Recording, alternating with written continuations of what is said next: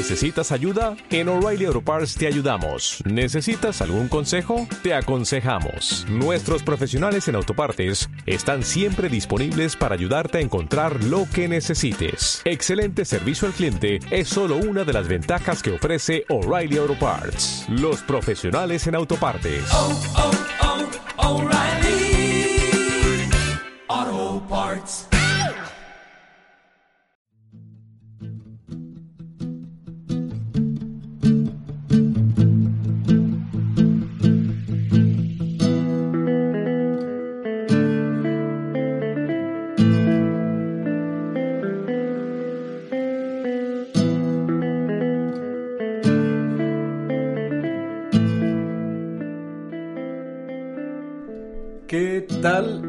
Bienvenidos sean todos ustedes a este podcast en el cual trataremos temas de emprendimiento, superación personal, responsabilidad social y ambiental y de igual forma buscaremos el autoconocernos para de esta manera llegar a encaminarnos hacia nuestra mejor versión. Comenzamos.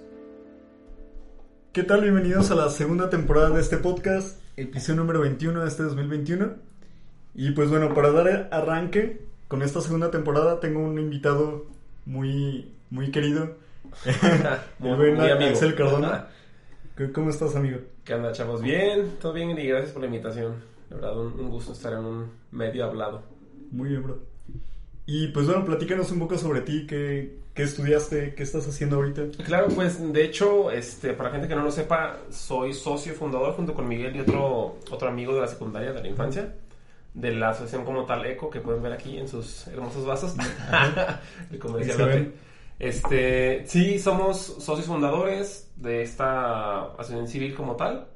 Además de eso, pues personalmente me desarrollé y estudié ingeniería en computación inteligente por parte de la autónoma y pues ahorita ejerzo de eso, ¿no? Estoy aplicando la ingeniería en computación y haciéndole ahí magia a las Muy computadoras.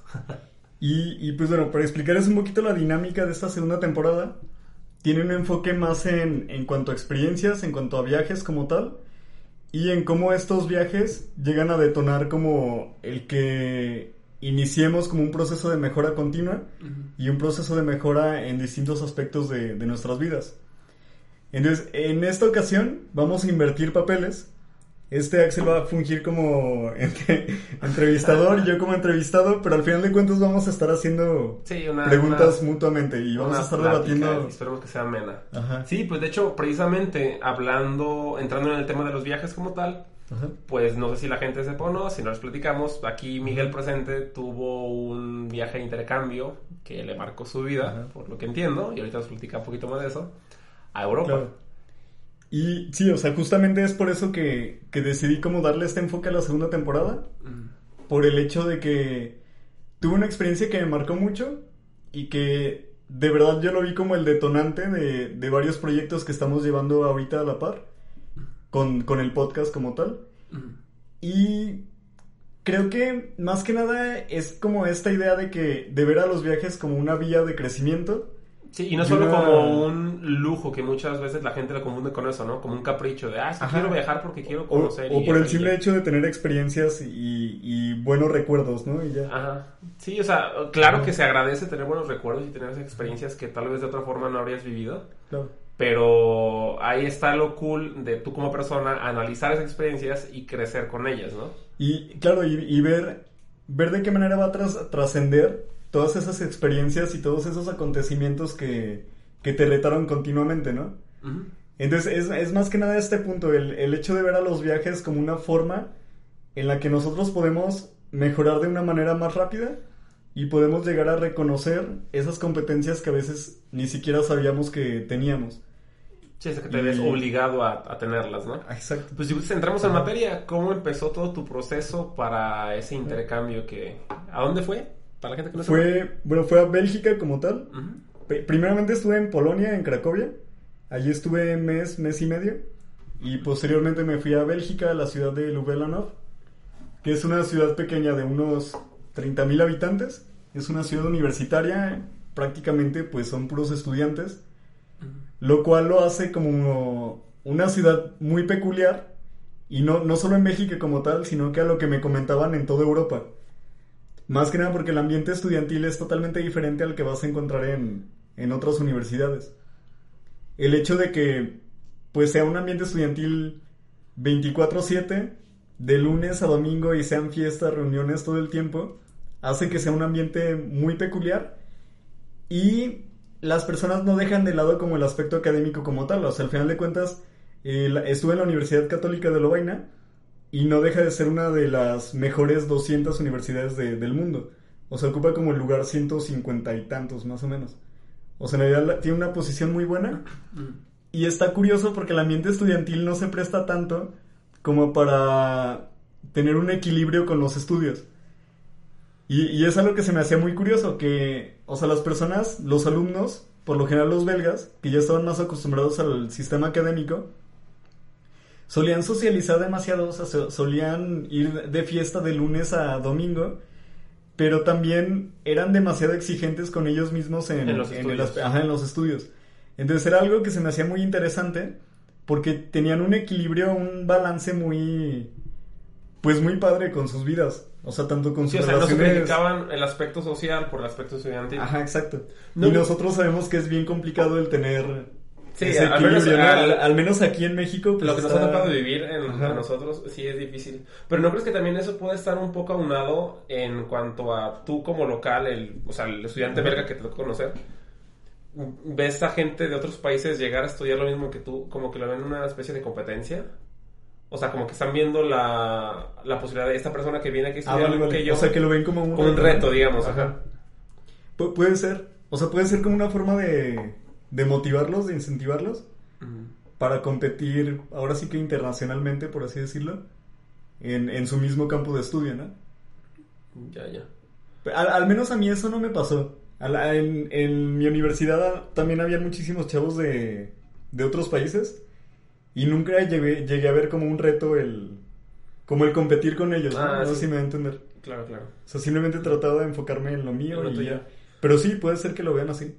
Como, una, como, un reto. De hecho, bueno, ya empezando ahora sí con el inicio de tu viaje, digamos, ¿cuál fue el primer obstáculo que decías o, rompimiento que tuviste al momento de llegar ya a la universidad ah, como tal? A la universidad.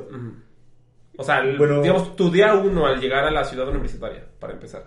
Porque obviamente desde ahí tuviste que hacer sacrificios en ciertas cosas, ¿no? Me platicabas en situaciones pues, anteriores. Para empezar, bueno, antes de, fue ahora sí que el proceso de llegar a, a la universidad. Porque no, no tenía, tenía nociones muy básicas de francés hasta la fecha. Ah. y ahí me quedé. y ahí me quedé. y pues ahora sí que el, el, hecho de moverme, de saber llegar al, al, lugar, de tomar el tren indicado y adecuado, llegar al lugar a donde me iba a hospedar, pues fue todo un reto porque, por ejemplo, ni siquiera tenía datos en mi celular. O sea, se me acaban de acabar los datos, no podía utilizar el chip porque yo tenía un chip de Polonia y tenía que comprar otro allá, pero me tenía que esperar a llegar a la ciudad para después comprar el chip. Ajá. Y pues ahora sí que preguntando, o sea, preguntando pues llegas a donde, a donde sea. Y conocí a un chavo que se llama Guillem. Y ese chavo me, me guió hasta el departamento y ya más o menos di el lugar y todo eso. Me hospedé, pero el lugar resultó ser pues algo muy diferente a lo que yo esperaba. Porque el departamento pues fuera un desmadre, o sea, habían botellas de cerveza tiradas por todas partes, una pila de trastes así enorme y lo único que se rescataba yo creo que era mi cuarto como tal, o sea. Y, y ahí tuve como un contraste muy fuerte de mi estadía en Polonia a lo que empezó a ser mi estadía en Bélgica. Porque en, Polonia estuve con una exnovia y dos compañeras de trabajo de ella, que son de Japón. Eh, entonces ellas tenían como una filosofía más minimalista, más, más, pues, más ordenadas, más disciplinadas. Y, el departamento estaba impecable. Entonces, el, haber estado un mes y medio ahí a pasar a algo totalmente diferente, pues sí fue como el primer golpe que tuve. Pero después me, decidí como enfocarme en lo que podía controlar. O sea, quería que era en mi cuarto, que era en, mis espacios, mantener limpio eso y, ya. Sí, exacto. O sea, dudo que en el departamento, ¿de cuántas personas eran? Éramos 10 personas. O sea, o sea, de No, 10 11 creo. de 10, 11 Ajá. personas que vivían en esa habitación, una era un mexicano como tú, que tal vez no le gustaba el estar entre trastes y entre tiradero, digamos. Ajá, claro. No ibas a cambiar la mentalidad de... Porque tú eres el visitante ahí, tú eres el foráneo, tú, Tú, eres el tú eres extraño. el que se tiene que adaptar. Exactamente.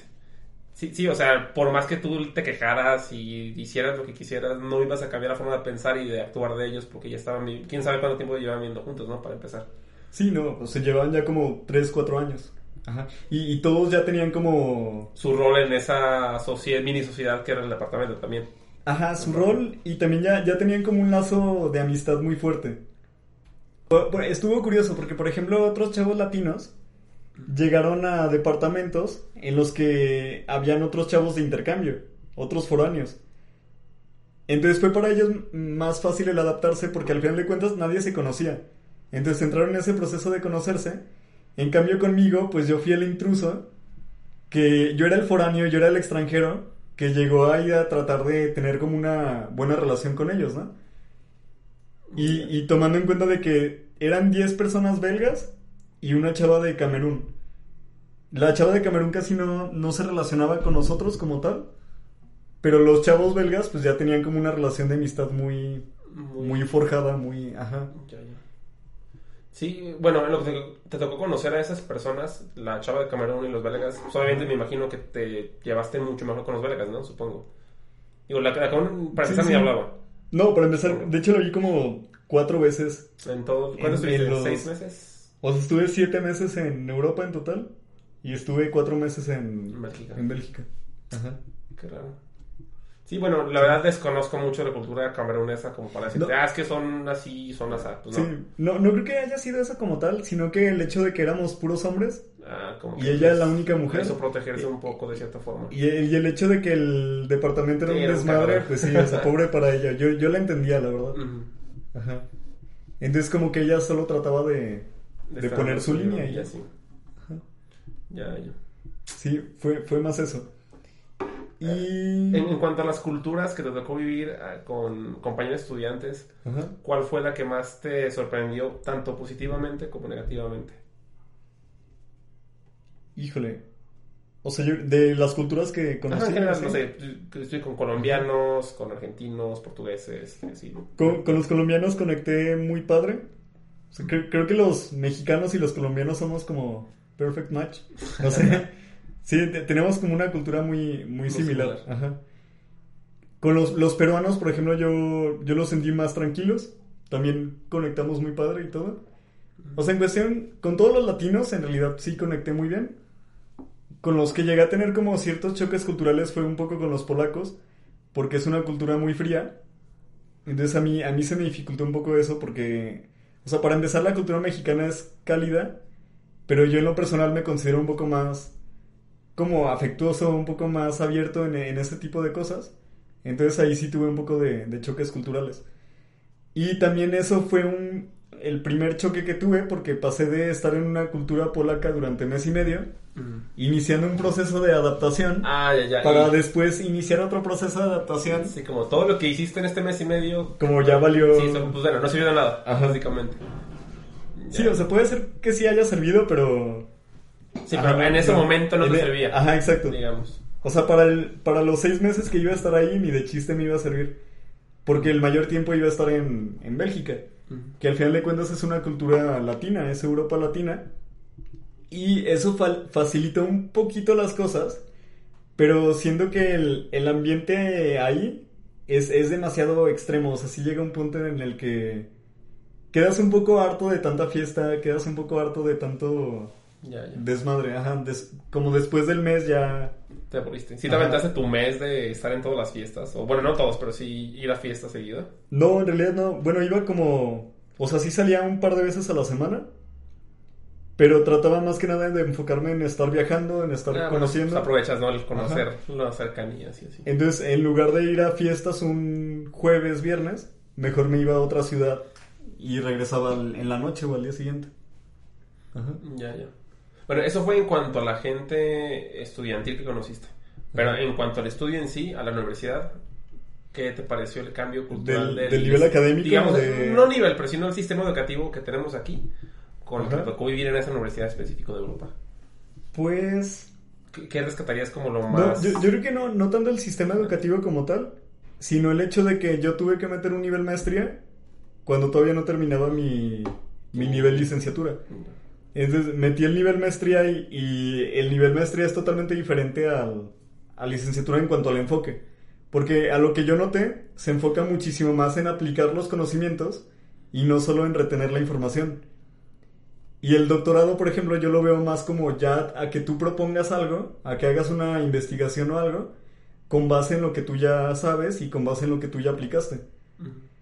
Entonces puede pasar a, de un nivel licenciatura en el que reteniendo mucha información Sí, pasas lugar- cualquier materia. En lugar de un aprende esto, fue un aplica eso. Aplícalo, Haz, haz esto.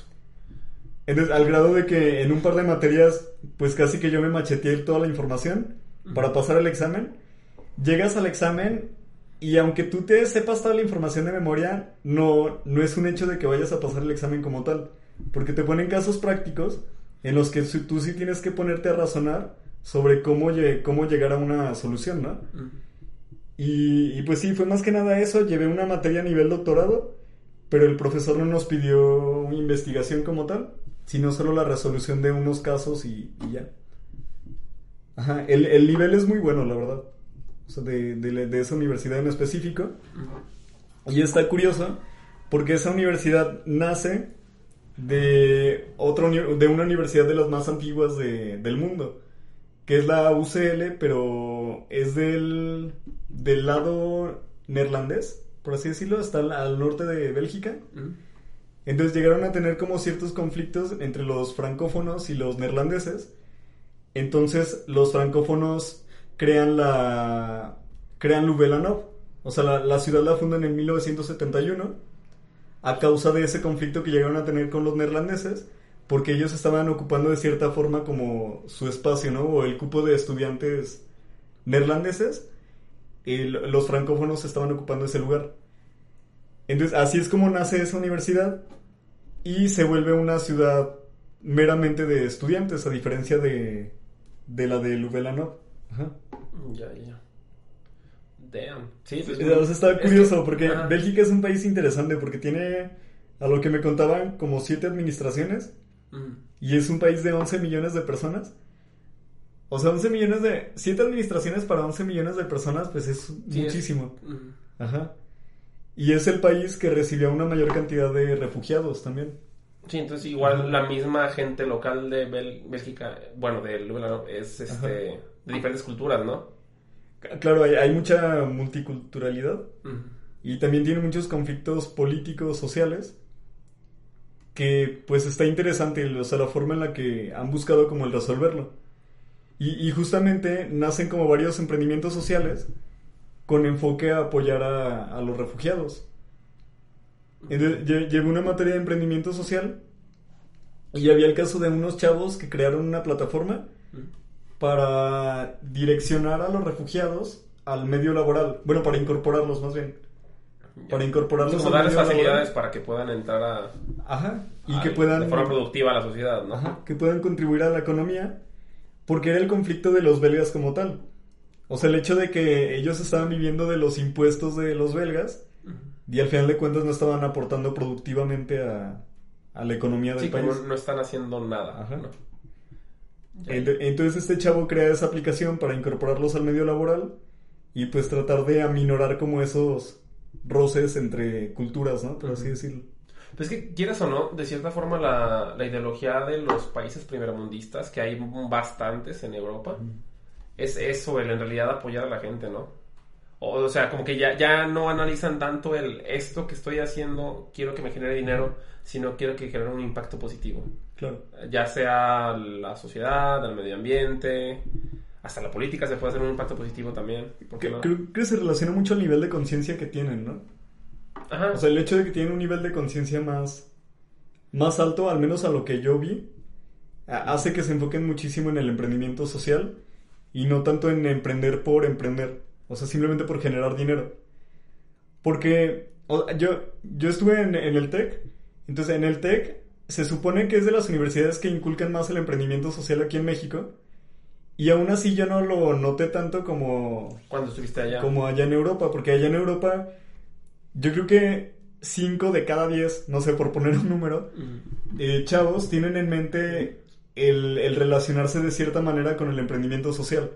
O sea, quizás no emprendiendo, pero sí siendo parte de, de, un proyecto que esté creando un impacto positivo o esté contribuyendo a la resolución de una problemática.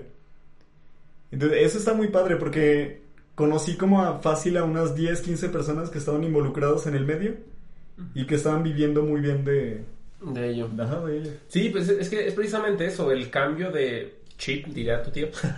el cambiar esa mentalidad que tenemos como, como personas de sí sé que soy efímero y sé que soy un granito de arena en este en esta playa llamada universo, pero si hago las cosas bien y si me enfoco y si en verdad quiero cambiar algo, lo puedo lograr. Cualquiera lo puedo lograr. Claro. Y esa, esa conciencia llega a un proceso, se, se llega a esa conciencia, mejor dicho, mediante un proceso de construcción, en el que analizas tus actos, tus ideales, y no te quedas con lo que te, te dan, digamos, como es la verdad absoluta de la educación en México, es la verdad absoluta de cómo se debe de ser una carrera, no sé. Sí, un proceso de, de construcción. Sí, sí, exacto. Sí.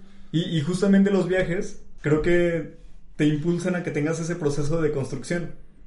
Porque te invitan a, a conocerte, a autoconocerte, o sea, a realizar un proceso de introspección para que puedas detectar esas cosas que, que a veces ni siquiera sabías que te gustaban o que eras bueno en, ¿no?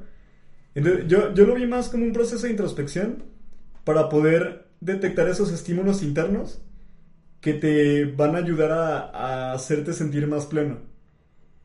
Y cuando no tienes ese proceso de deconstrucción, bueno, yo lo veo así, por ende tu nivel de conciencia es más bajo y por ende tu enfoque es más en estímulos externos. Por ejemplo, el emprender por el mero hecho de generar dinero y tener una libertad financiera. O sea que es un que es algo válido, pero creo que el, el, emprender conlleva no solo un impacto económico, sino también un impacto social y ambiental. Sí, es una responsabilidad. Ajá. Es que cierta parte es una responsabilidad la que tienes tú como emprendedor. Claro. El, si vas a hacer algo que quieres que venda, también preocúpate porque algo que sea bueno para los demás, no solo bueno para ti. Ajá, que, que tenga una mayor trascendencia, ¿no? Uh -huh, exacto. Sí, sí, Ajá. creo que la palabra clave es trascendental. Es que se cosas trascendentales con... Y, y es una forma de, de hacerte eterno, ¿no? Bueno, yo lo veo así. Sí, sí, sí. Es una forma de ser, de ser eterno. Sí, porque o sea, al final de cuentas tus ideas, tus proyectos van a impactar de manera positiva en al menos una persona. uh -huh. Y gracias a esas ideas le cambiaste el mundo a esa persona y esa persona puede que se lo cambie a alguien más. Y se va a replicar el patrón. Sí, de hecho ya has platicado eso de la, del dejar huella, digamos, en el Ajá. planeta. Ah, de mucha... qué tan importante era para Ajá. mí. Ajá. Pero además de eso, lo analizamos como mucha gente cree que ese dejar huella o lo asocia a tener hijos.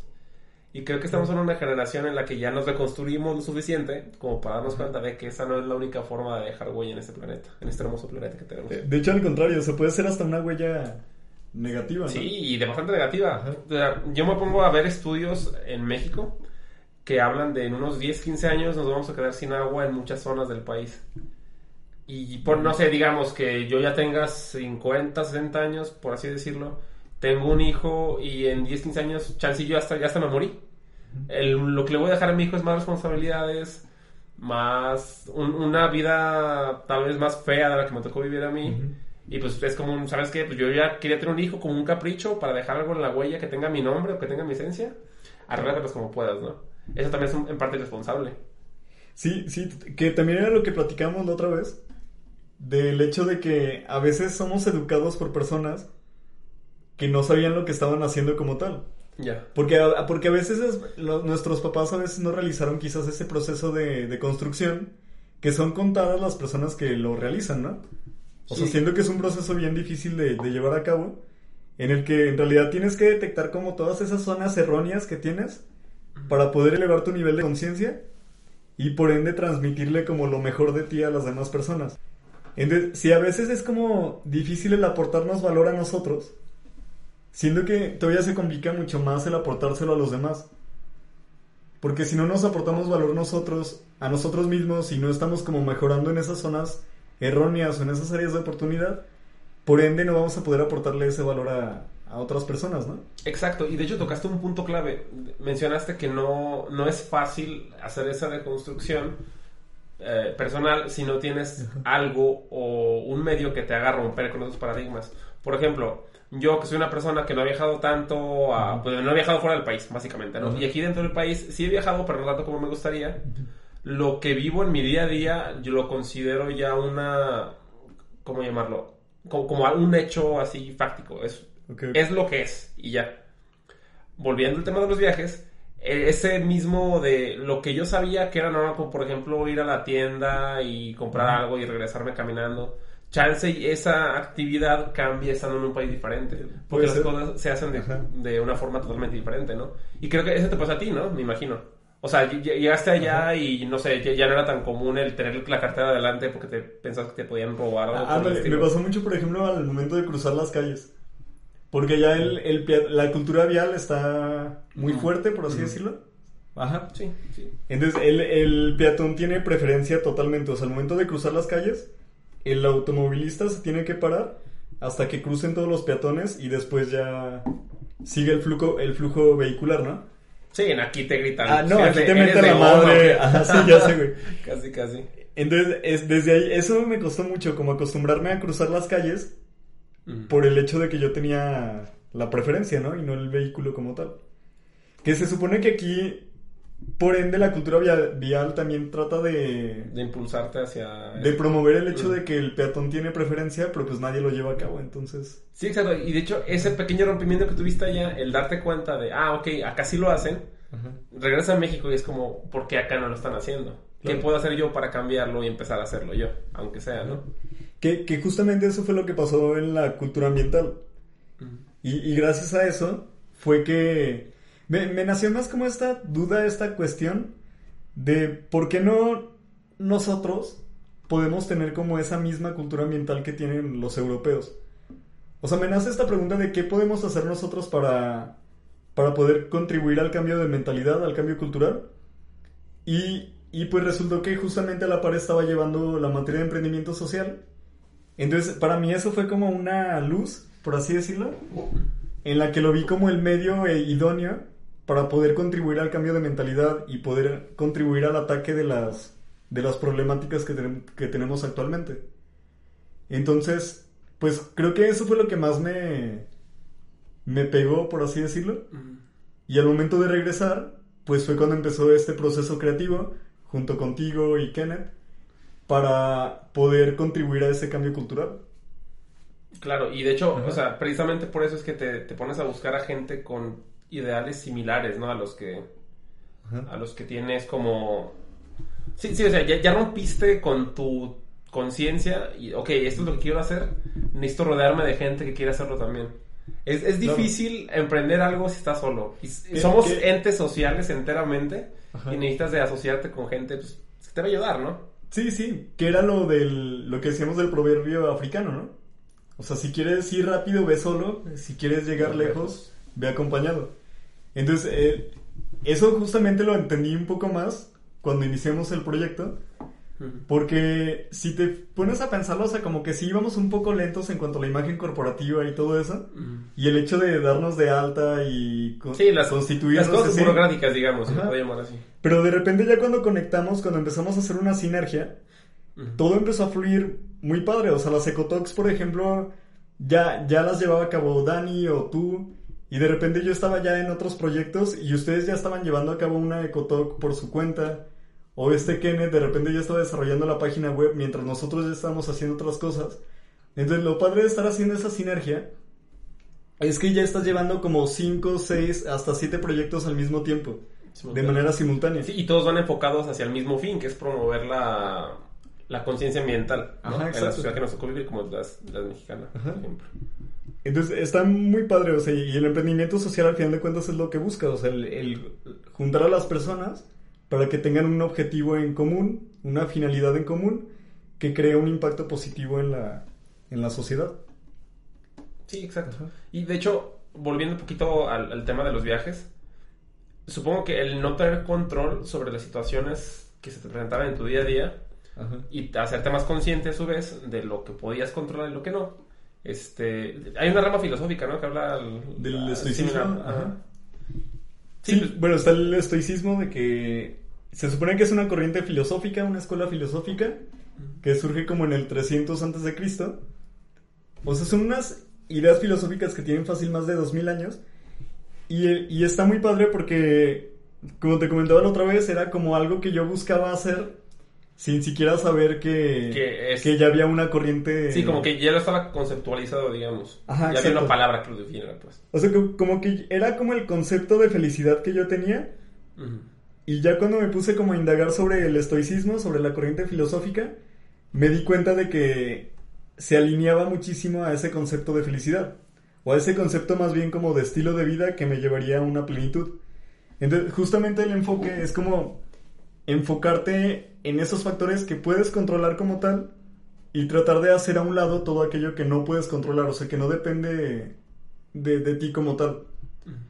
Entonces, eh, el estoicismo en sí fun- funge como una base, por así decirlo, de lo que viene siendo la inteligencia emocional y la psicología cognitiva conductual. Entonces, pues sí, o sea, al final de cuentas aplicamos el estoicismo de cierta forma en distintas áreas, en distintos campos de estudio, pero sin siquiera saber que fue gracias a, a esta corriente filosófica, ¿no? Claro. Sí, pues es que eh, creo que es una gran corriente filosófica porque te da una- un mayor control sobre todo sobre tu felicidad misma. Claro. O sea, y lo hablamos el otro día también, no puedes basar tu felicidad en factores externos o estímulos externos que muchas veces ni siquiera tenemos control sobre ellos. O sea, yo ni siquiera puedo saber si si gano, si participo en la lotería, no puedo decir, es que voy a ser feliz hasta que me gane algo en la lotería y tenga premios en esto, tenga reconocimiento dental o me dé like no sé qué persona, ¿no? Por decir un ejemplo burdo. Pero no puedes basar tu felicidad en eso. Sé feliz con lo que haces, haz cosas que te gusten y, y pues vas a llegar a no, no sé, a cosas grandes, honestamente. Yo, yo creo que la mente humana y el ser humano no tiene límites en ningún aspecto de su vida hasta que se los, se los pone el mismo, ¿sabes? Claro. Sí, y, justamente se relaciona muchísimo a eso, a, que podamos enfocarnos en los estímulos internos y no aquello incontrolable que al final de cuentas nos puede generar una gran cantidad de problemas. E- Es por eso que las personas debemos buscar la felicidad en... va a sonar muy romántico, güey, pero en lo que está dentro de nosotros como tal y no en aquello que está fuera de... Cuando, cuando tú pones tu felicidad en las manos de otra persona, cuando tienes una relación de noviazgo, por ende esa felicidad va a estar en control de la otra persona y no de ti. Porque tu felicidad ya depende totalmente de, de lo que haga o deje de hacer esa persona. Entonces es cuando inician las relaciones codependientes, porque tú ya, tu felicidad ya depende meramente de cómo se va a desenvolver o, o cómo va a actuar esa persona. De igual forma ocurre con, no sé, con los vicios, por ejemplo, con el, el cigarro, con el alcohol. Si tu felicidad la pones en, la ma- en las manos del alcohol, o sea, o si, o si tu felicidad la asocias ya con el consumo de alcohol, va a llegar un punto en el que se va a salir de tus manos y vas a, a llegar a ser un alcohólico y vas a cometer A muchísimos errores por... y ajá. etcétera, etcétera, todo lo que ya sabemos, ¿no? Que viene. Entonces, cuando tú ya estás completo, cuando trabajaste en los estímulos internos, por ende, todo lo demás ya es una elección. O sea, si tú ya te sientes completo contigo mismo porque ya trabajaste en esos estímulos internos y en esos propósitos que son más trascendentales, que son de una motivación intrínseca, eh, por ende va a ser más difícil el que otros factores externos lleguen a influir en, en tu bienestar. Que se dice fácil, pero la realidad es, Sí, que es algo es- bien complicado. Pero es justamente eso que dicen, o sea, primero tienes que estar bien contigo para poder poder estar bien con los posteriormente, demás. ajá, y para posteriormente tener una relación de pareja o de amistad, ¿no? saludable. Ajá. Sí, Entonces- pues es, es todo un tema. O sea, Sí, sí. co- como comentas, es fácil decir el, ah, pues sí, ya me va a valer madres, digamos, lo que hagan los demás y digan los demás. Claro. Pero ya te pones a pensarlo en situaciones que nos han tocado vivir recientes, digamos.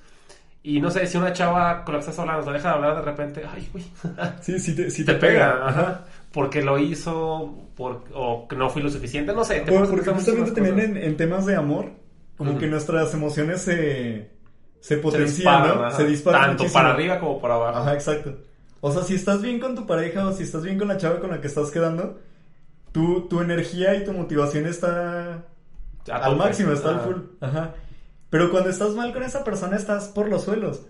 Y justamente porque, porque ya puede que ya creaste como cierta codependencia Ujú. y puede que ya parte de tu felicidad ya la estás dejando en manos de esa persona. De forma inconsciente. Ajá. Que, que también una de las críticas al estoicismo es el hecho de que las ven como personas, bueno, a los estoicos más bien, los ven como personas muy frías por el hecho de que tratan de evitar como el descontrol de- sus emociones, ¿no? O sea, no dejan que las emociones surjan así como así, sino que buscan simplemente el canalizarlas. Y no, y no, es, no es esta idea errónea de que sean personas frías, sino que simplemente tratan de canalizar esas emociones para obtener el, el mayor beneficio posible de... Entonces, yo creo que son personas que buscan más como una estabilidad emocional, que es justamente lo que pues buscan los, los, los budistas, que buscan... Sí, las personas que tratan de, de internalizar y de hacer una introspección durante mucho tiempo de su vida, ¿no? Para poder lle- de llegar a ese punto de plenitud en el que se sientan bien consigo mismos y en el que... Sin importar nada, ningún factor externo. Y, y yéndonos a un extremo en el que puedan trascender, pero ahora sí que de manera espiritual. O sea, que ya puedan concebir su cuerpo como una simple caja Como un medio, digamos. Ajá. Ah. y puedan verse ellos, a ellos mismos como lo que son, como un alma, como un espíritu, o sea, si ya nos vamos en la parte como espiritual, y que puedan concebir eso. Y llegando a un punto espiritual, se dice que puedes llegar a un nivel de conciencia en el que tú ya tienes un control fuerte sobre hasta la materia. Que es la forma en la que buscan de trascender los, los budistas, que es más allá del medio terrenal, ¿no? Ajá, a un punto en el que pueden realizar viajes astrales y todo esto, pero pues ya nos metemos en Este, cosas temas. más... es esoterismo eso. Ajá. Con. De hecho, traigo unas cartas, güey. Ah, no te creas. Ahorita unos cantos gregorianos. Este, te, te iba a preguntar. Yo sé que es algo muy difícil llegar a un nivel de plenitud y conciencia por la misma naturaleza del estoicismo. Ajá. ¿Crees que en un mundo en el que vivimos ahorita, un 2020, era digital, redes sociales, 21, 21, 21, 21, ya, estoy en el pasado, no, no cuenta ese año. Vivir en un año 2021 como el actual, que está basado en, su, en todas sus relaciones digitales, sobre todo, Ajá. ¿crees que es posible llegar a un nivel de plenitud? O, o sea, como dejar que tantos estímulos externos te dejen de importar.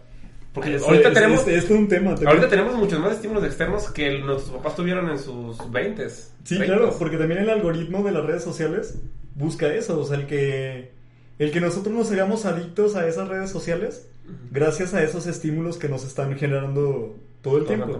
Ajá. ¿Qué, qué era el concepto de ah, stickiness? ¿Cómo era? Sí, stickiness. Stickiness. O sea, que, que es como pegajoso. O sea, tú, tú estás en Facebook, no sé, de repente vas a lo que te llamó la atención, le bajas tantito y ya viste otra cosa que te llamó más la atención. Entonces no puedes como enfocarte en una cosa en sí. Y si eso lo relacionamos a las relaciones de pareja, no sé, o sea, es como si nosotros tuviéramos un catálogo de personas para poder decidir con quiénes podemos empezar a, a ligar o con quiénes podemos empezar a tener una relación, del tipo que sea. Entonces, justamente es ese, son esos estímulos externos, desde el hecho de que alguien te dio like y ya eso te generó Siendo- oxitocina, Ajá. no sé, Sí, sí, sí, hormonas no de la felicidad. felicidad. Ajá. Ajá. Sí, porque juegan con el ego de las personas. Entonces, justamente creo que es como funciona el algoritmo de las redes sociales, ¿no? Sí, y pues por algo se ha metido últimamente en muchos problemas de, de, de qué tan ético es el estar manipulando la información y lo que te hacen llegar como mercado, porque estamos en el mercado, honestamente, de redes sociales. Nu- Nunca he escuchado una, un conocido que me diga, yo sé que paso, digamos, no sé, ponle, tres horas, cuatro horas al día entre Facebook, Instagram, Ajá. Twitter, obviamente en lapsos separados, ¿no? Pero ninguna de esas personas lo consideramos tiempo desperdiciado. Y que sí lo es. Honestamente, yo pocas veces me meto a Facebook como, ah, voy a buscar esto y Ajá. esto y lo encontré, ah, ya va, y cámara, lo cierro. Bueno, ahora sí que depende, ¿no? O sea, si, si tú vives de... O sea, si es como, ¿Como una de herramienta de trabajo... Ah, ajá. Si es como una herramienta de trabajo, pues está bien, ¿no? Pero cuando ya es meramente ocio, yo creo que ahí ya empieza a ver el problema. O sea, ya cuando, ya cuando afectas como tu vida productiva y tus relaciones interpersonales por estar en redes sociales, creo que ya es cuando empieza a, a ser un problema como tal, ¿no? Sí, pues, Y, y cuando está generando también inseguridad en tus relaciones de pareja, Porque al final de cuentas se presta mucho para eso y, y lo hemos vivido, o sea, los dos. Sí, y él los platica Entonces- también en otros Ajá. sin fin de ocasiones. Yo, yo me atrevo a decir que he llegado a terminar relaciones de noviazgo a causa de las redes sociales. Ujú. Y creo que es una de las principales causas de una gran cantidad de rompimientos de noviazgo de hoy en día. Sí, pues Y que quizás... Ajá. ahorita la era digital nos abre el, al mundo social, digamos, como si fuera un catálogo. exacto. O, sea, ya le estás subiendo fotos, videos de personas que conoces. Ya más o menos, ah, ok, pues esta chava tiene este, este tributo que, me- que me laten, eh, pero es de tal, tal, tal forma. Y esta otra es así, así, así. Ah, pero esta otra es así. Entonces ya tienes un mini abanico virtual de gente que te puede interesar para conocer y tal vez generar una relación de, de pareja. Que ya te vuelves inseguro tú de, no sé si decidirme por A, B o C es la mejor opción. Porque ninguna Claro. va a ser la mejor opción en O, realidad. o el hecho de que ya iniciaste una relación de pareja, Ajá, y estás pensando pero, como... pero no está cumpliendo tus expectativas. Porque, porque estás viendo a chavas que cumplen quizás... otras expectativas que Ajá. no encuentras en la persona. Pero, pero al final de cuentas está meramente idealizado. Porque lo que nos venden en redes sociales, pues obviamente es como la mejor versión que podrían mostrar esas personas. Ujú. Y puede que sea una versión totalmente falsa. O sea, fotos meramente editadas. Son cuerpos a veces, pues, imposibles de tener. O sea, de manera natural, por así decirlo. Y también son, no sé, o sea, es una forma también de romantizar las cosas. En la que son estándares demasiado altos. Y llega un punto en el que si no llegamos a tener esos estándares, creemos que no, no estamos como teniendo lo mejor. Entonces también creo que nos venden esta idea de que tenemos, nos merecemos lo mejor, nos merecemos todo. Sí, nos han vendido mucho esta idea, ¿no? Al punto de que si no tenemos lo mejor que estamos viendo en esas redes sociales, sentimos que no estamos como teniendo esa plenitud en nuestras vidas. Sí, como las personas que vemos en fotos, Ajá. digamos. Entonces, por ende no nos cuesta tanto el desechar una relación de noviazgo si no está cumpliendo con esas expectativas que nos están vendiendo las redes sociales. Porque creemos que podemos tener algo mejor cuando ese algo mejor muy probablemente sea algo utópico, ¿no? Ah, sí, en parte. No, no sé si te ha pasado que, por ejemplo, ves relaciones de pareja por medio de redes sociales y que crees que, que es como la relación perfecta y después por esas mismas personas o por alguien más te enteras de que su relación fue un desmadre o fue totalmente tóxica durante todo ese tiempo. A pesar de que estuvieron vendiendo la relación como algo... Sí, y, y de hecho, no necesariamente con parejas de famosos, ¿sabes? A mí me ha tocado de, prim- de muy primera mano amigas y amigos. Sí, de hecho lo comentaba por amigos y de... Ah, ah bueno, claro, sí. por supuesto. Sí, o sea, a mí me ha tocado casos muy específicos de amigas que si las si tú las ves en redes sociales están súper felices, se van a casar, van a tener un hijo y lo van a amar por Ajá. de su vida. Y luego te enteras que ni se querían casar o que... Pero los conoces así de... Porque yo a esta chava la conocí de primera mano, ¿no? Y, Ajá. y sí se veía que la relación era Claro. un desmadre. O sea, de ese pa- parejas que ves que cortan y regresan cada dos meses. Ajá.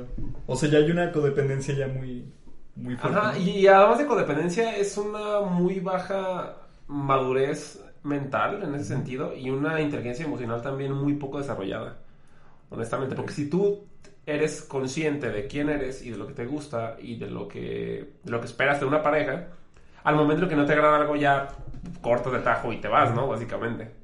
O sea, no, no, no sé, sí se me hace un, un tema muy triste el- lo que las redes sociales están causándonos a nosotros.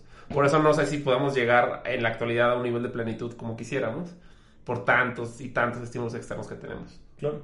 Y también, no necesariamente redes sociales, también el consumismo.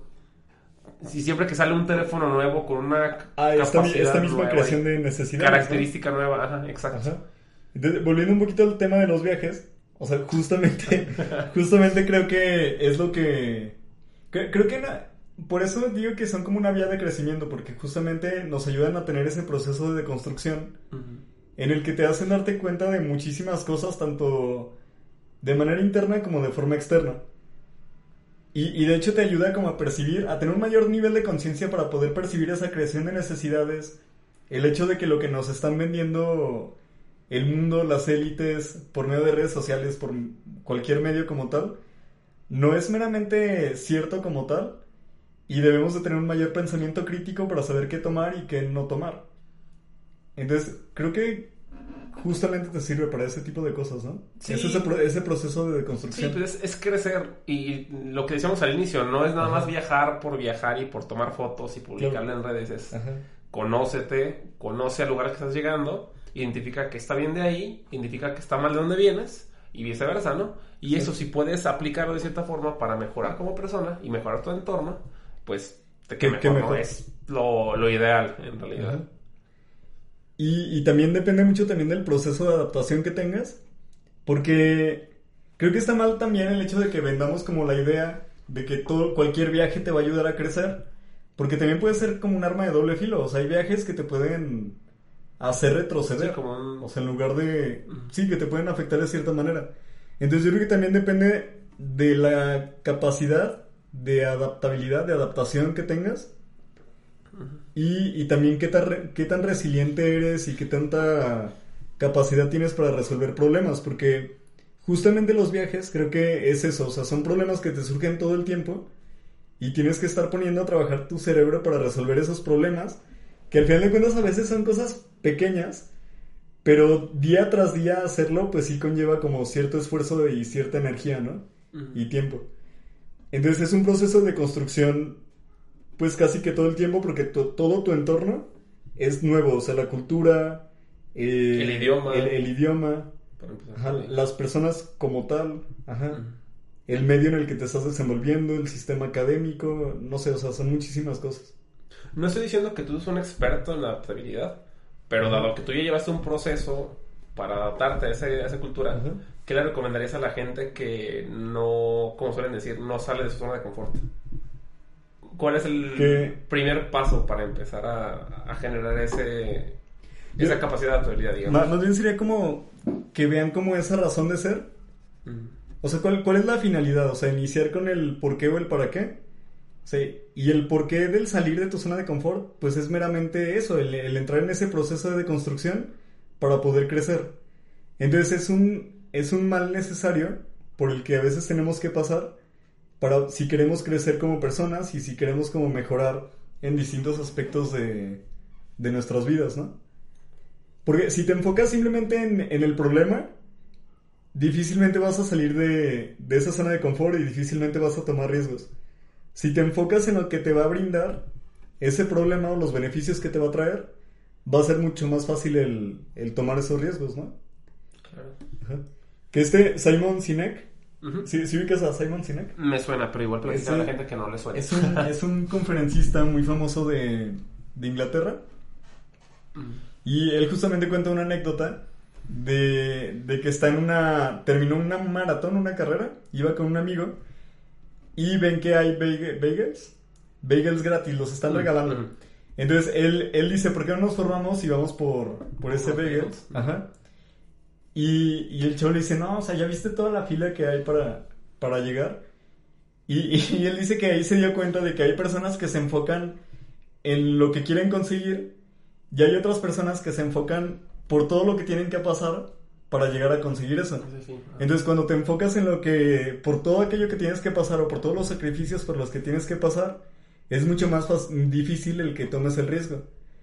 Pero cuando te enfocas meramente en la meta, y es lo que más te importa, te vale El medio. Sí, o sea, te vale, como, bueno, no tanto como tal, pero sí estás dispuesto a, a cometer más riesgos, ¿no? A, ajá. Sí, a tomar más riesgos, más bien. Ya, ya, ya. Ajá. Sí, pues es- sería lo ideal, ¿no? Que todo el mundo sea, te tenga esa mentalidad Claro. de, de estar dispuesta a salirse de esas zonas de confort. Porque, Para poder conseguir lo que... Lo Sí, que a, quieren. a veces ni siquiera sabemos qué es lo que queremos, pero sabes que haciendo lo mismo todos los días, todo el tiempo, no siempre vas a llegar a esa meta, ¿sabes? Claro. O sea, sí, sí es muy importante para crecer. Y te sentir más a gusto contigo mismo, ¿no? El, el saber que lo intenté todo para saber qué es lo que me gustaba. Porque al final de cuentas estamos en, este, en esta tierra, eh, los 70, 80 años de vida que Sí, tenemos de, de la esperanza, esperanza de vida. Ajá. es para vivir experiencias. Y si no te sales de confort, vas a ser un empleado godín de los 18 a Sí. los 60 que te decidas retirar. Que, que si es tu objetivo de vida, pues está bien, ¿no? Ajá, está pero bien. es válido. Pero no, no, no sería lo más pleno Pero- que puedes lograr. Sí, pero la verdad no creo que, que ese sea como el objetivo como tal de las personas. O sea, más bien creo que es más como un justificante. Es, es una forma de justificarse a veces para no tomar esos riesgos. Porque la, la realidad, ¿a quién no le gustaría tener una libertad financiera? ¿A quién no le gustaría poder estar viajando, experimentando? O sea, entonces es justamente eso, o sea, el buscar la manera de enfocarnos en lo que queremos conseguir y no tanto en todo aquello por lo que tenemos que pasar para conseguir eso. Y al final de cuentas, si no disfrutas pues del proceso, pues difícilmente vas a llegar a conseguir aquello que te propongas. Exacto, sí, al final de cuentas, pues este es un viaje, ¿no? O sea, no, no es como un voy a ser feliz hasta que tenga mi título, no voy a ser feliz hasta que tenga mi empresa. Porque ese es un día de felicidad. Exactamente. Ajá, comparación, a comparación de, por ejemplo, en la carrera, ¿no? O sea, lo estás comparando con el día en el que te dan el título, que dura dos horas, en la ceremonia. Fotos, ah, fotos, abrazos, flores, tal vez. Ajá, el post en Facebook y, ya. Y ya, Ajá. Y a comparación de los cinco años que te tomó para llegar a ese... A ese, momento, ¿no? Ajá, o sea, si lo comparamos con escenas de películas, yo, me voy siempre a la película de Nemo, cuando los peces que están en, en el acuario de la niña esta, que quieren llegar al mar y llegan al mar y por fin llegan al mar en sus bolsas. Ah, y, ahora es como, ¿y ahora qué? ¿Y ahora qué? Ajá. O sea, llegaron tanto que batallaron por llegar a ese punto. Llegan como al, final del arco iris y, Ajá. y, ya. Ah, bueno, pues ya. Eso es todo lo que quería. ¿Ya me puedo morir? Pues no. Que, es justamente como el mensaje de Soul, ¿no? Ajá, exacto. Sí, sí, sí. Claro. Ajá. Peliculón. Sí, es el, el mensaje que, que buscan transmitir. Sí, como buscan el propósito y que ese propósito no, o sea, que, que siga evolucionando, ¿no? Además. Sí, o sea que al final de cuentas enfocarte en el viaje, en la travesía y no solo en un momento que, que estás buscando obtener. Exacto. Que te va a generar una dosis de felicidad que te va a durar que tres, cuatro días a lo más, tal vez. Ajá, y por eso, de hecho, los otros hablábamos de casos de gente como Elon Musk que se ponen metas no imposibles, pero sí súper complicadas, precisamente para eso, para no decir, ah, ya ahorita soy feliz porque yo quería hacer esto. Él tenía la idea de que lo quiere, quiere ser enterrado en Marte. Entonces todos sus esfuerzos están enfocados hacia algún punto llegar a esa meta. Es cuestión de ponerte metas sí, casi imposibles. No, no imposibles, pero sí no, no, alcanzables de forma tan sencilla, ¿no? Claro. O sea, por ejemplo, hay mucha gente que se pone de, de meta el quiero tener un coche del año. Sí, cualquiera lo puede comprar si se esfuerza. Que al final de cuentas es una motivación extrínseca. Entonces buscamos una motivación intrínseca, más que nada para que pueda perdurar más en el tiempo y que nos ayude a estarnos motivando continuamente. Cuando tienes una motivación extrínseca es justamente eso, cuando tu enfoque es más superficial. O sea, cuando es en un carro, cuando es una casa y ya. Sí, un bien material. Ajá. Que es totalmente lo opuesto que platicamos del estoicismo. Claro. Ajá, es algo que al final de cuentas no, no está dentro de, tu control como tal. Sí, y además, honestamente creo que las cosas materiales en general no te van a hacer crecer como persona, ¿sabes? O sea, o sea el material va a estar ahí, el producto va a estar ahí. Pero por algo dice... Puede, ser como una consecuencia de... Pero haber trabajado en... pero en un fin. Pero no, pero en un fin. Sí, o sea, por algo también te dicen tus abuelas y todo eso de que es que lo único que te vas a llevar cuando te mueras es tu alma y ya, ¿Sí? vamos a quedar aquí. Y, y, también es ver por eso el dinero como un medio y no como un fin. O sea, no trabajar por el dinero, sino trabajar por lo que puedes hacer con ese dinero, pero teniendo una motivación intrínseca. O sea, no, no buscando aportarte valor solo a ti, sino buscando aportarle valor a los demás también. Porque al final de cuentas, entre más favorecido estés, entre más conocimiento tengas, por ende, creo que tienes una mayor responsabilidad con los menos favorecidos y con el planeta. Entonces implica una mayor, pues un mayor esfuerzo, una mayor energía y mayor tiempo que le tienes que dedicar también a los demás. Sí, claro, por supuesto. O sea, de hecho, en ese afán es que las carreras y las universidades tienen el formato de servicio social. Porque saben que si no, o sea, que de cierta forma tienes que retribuir a la gente el privilegio que tiene de estar teniendo una carrera. Que, que como sabemos nosotros, en algunas universidades el enfoque no es como ah claro sí sin de ayuda. al menos no se presta tanto para eso. Pero, pero sí la intención al menos la, la, idea es la que está ahí que lo están llevando mal pues eso ya depende de cada universidad que, que justamente yo creo que se relaciona por el nivel de conciencia que tenemos no o sea de que tal vez los latinoamericanos no tenemos como el nivel de conciencia para darle como el valor merecido al servicio social o a ese proceso no Mm, sí, yo recuerdo que un conocido me contó de una universidad que no voy a mencionar para no quemar a nadie que él liberó su servicio social llevando etiquetas de refresco. Damn. O sea, hubo una campaña, Y- y en- proyecto algo así. En unos cuantos días, ¿no? Yo creo. Pues que, creo que en ese entonces, si no me equivoco, digamos que una etiqueta de una marca de refresco equivalía a una hora. Entonces, para él eh, era tan fácil como conseguir 500 etiquetas de refresco para tener sus 500 horas de servicio social y ya cumplió con el requisito de egreso. Que él le representa a la sociedad como beneficio que este chavo haya juntado esas 500 etiquetas de refresco. No, al contrario, o sea, quiz- quizás sí él lo vio como el estar comprando refrescos para... O sea, fue hasta un impacto, si te pones a pensarlo, hasta fue un Un impacto, impacto negativo. negativo, ajá. O sea, fue Ajá. positivo para la empresa de los refrescos como tal, pero Claro. para la sociedad como tal, pues, No, no, al contrario, fue un impacto ambiental negativo. También me tocó mucho que tenía conocidos. Hay muchas universidades que tienen el proyecto este de lleva kilos de basura y cada bolsa de kilos te dan dos kilos, te da tantas horas. O sea, había gente que compraba la basura. De- O sea, eso no sé qué tan malo es. Es un mal menor tal vez, porque de cierta forma estás retribuyendo a la gente que no Sí, ha sí, lo ayudas. Ajá.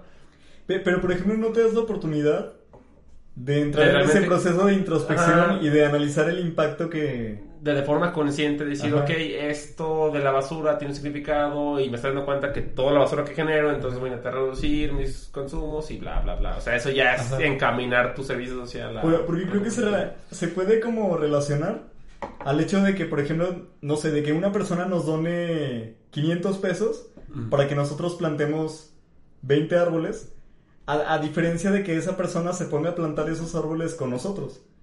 Entonces, el claro. impacto a nivel conciencia obviamente va, va a ser mucho más el hecho de que esa persona se ponga a llevar a cabo esa labor con nosotros a que solo nos destine el dinero y ya. Que, que el impacto es el mismo a la, a la sociedad, al medio ambiente, pero el impacto a esa persona pues es totalmente diferente, o sea, porque no tiene un impacto positivo a nivel conciencia, ¿no? Sí, exacto. O sea, obviamente en el primer escenario en el que nos da dinero, sería como, ah, pues me siento bien porque ayudan a los chavos que están haciendo cosas buenas. Va, Ajá. pero eso no lo hizo crecer a él como persona. Simplemente le quitó 500 pesos de su bolsa, que serán mucho o no para él, eso ya es... A, veces es lo que le sobró y ya. Y, Ajá, exacto. Y es como, ah, pues ya hice mi buena acción del día, ya puedo dormir en paz porque Ajá. estoy haciendo un mundo mejor. No Que- necesariamente. Que, que ahí es donde se diferencia la filantropía del emprendimiento social.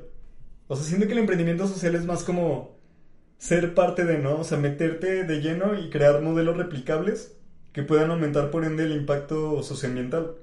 Y la filantropía se puede relacionar mucho al simplemente donar dinero y ya. O, o hasta donar algo de ropa y todo, que sí creas un impacto positivo, pero no, no es un impacto trascendental que va a llegar a la mayor cantidad de personas posibles. Claro. Sí, pues no sé, Miguel, ya con todo esto que nos hemos aventado de plática, si quieres dar alguna especie de conclusión al respecto. Pues, Bueno, si se pueda, para empezar. claro, pues, pues yo creo que más que nada eso, o sea, esto fue una primera empapada, una, Una probadita. una primera, ajá, sobre lo que va a tratar la segunda temporada, que como comentaba, es justamente el ver a los viajes como una vía de crecimiento y ver cómo estos viajes pueden detonar en nosotros eh, un cambio, un impacto positivo para posteriormente llevar ese cambio, ese impacto positivo a los demás, ¿no? A la sociedad. Y pues nada, o sea, voy a estar invitando a emprendedores sociales, a personas que están llevando a cabo proyectos de, del mismo tipo, como ECO, para que puedan dar a conocer estos proyectos y que ustedes también se puedan sumar a, a todo este tipo de movimientos, ¿no? No, no, es perfecto. Ajá. Sí, no, no hay mejor forma de cerrar. Exacto. Salgan, Totalmente. crezcan, rómpanse, dense en la madre todo lo que puedan darse en la Salgan de la zona de confort. Exactamente. Ajá.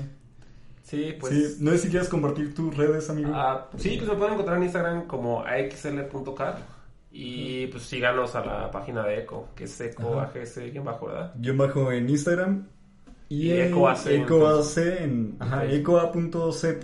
en Facebook. Y pues nada, nos vemos en el próximo capítulo.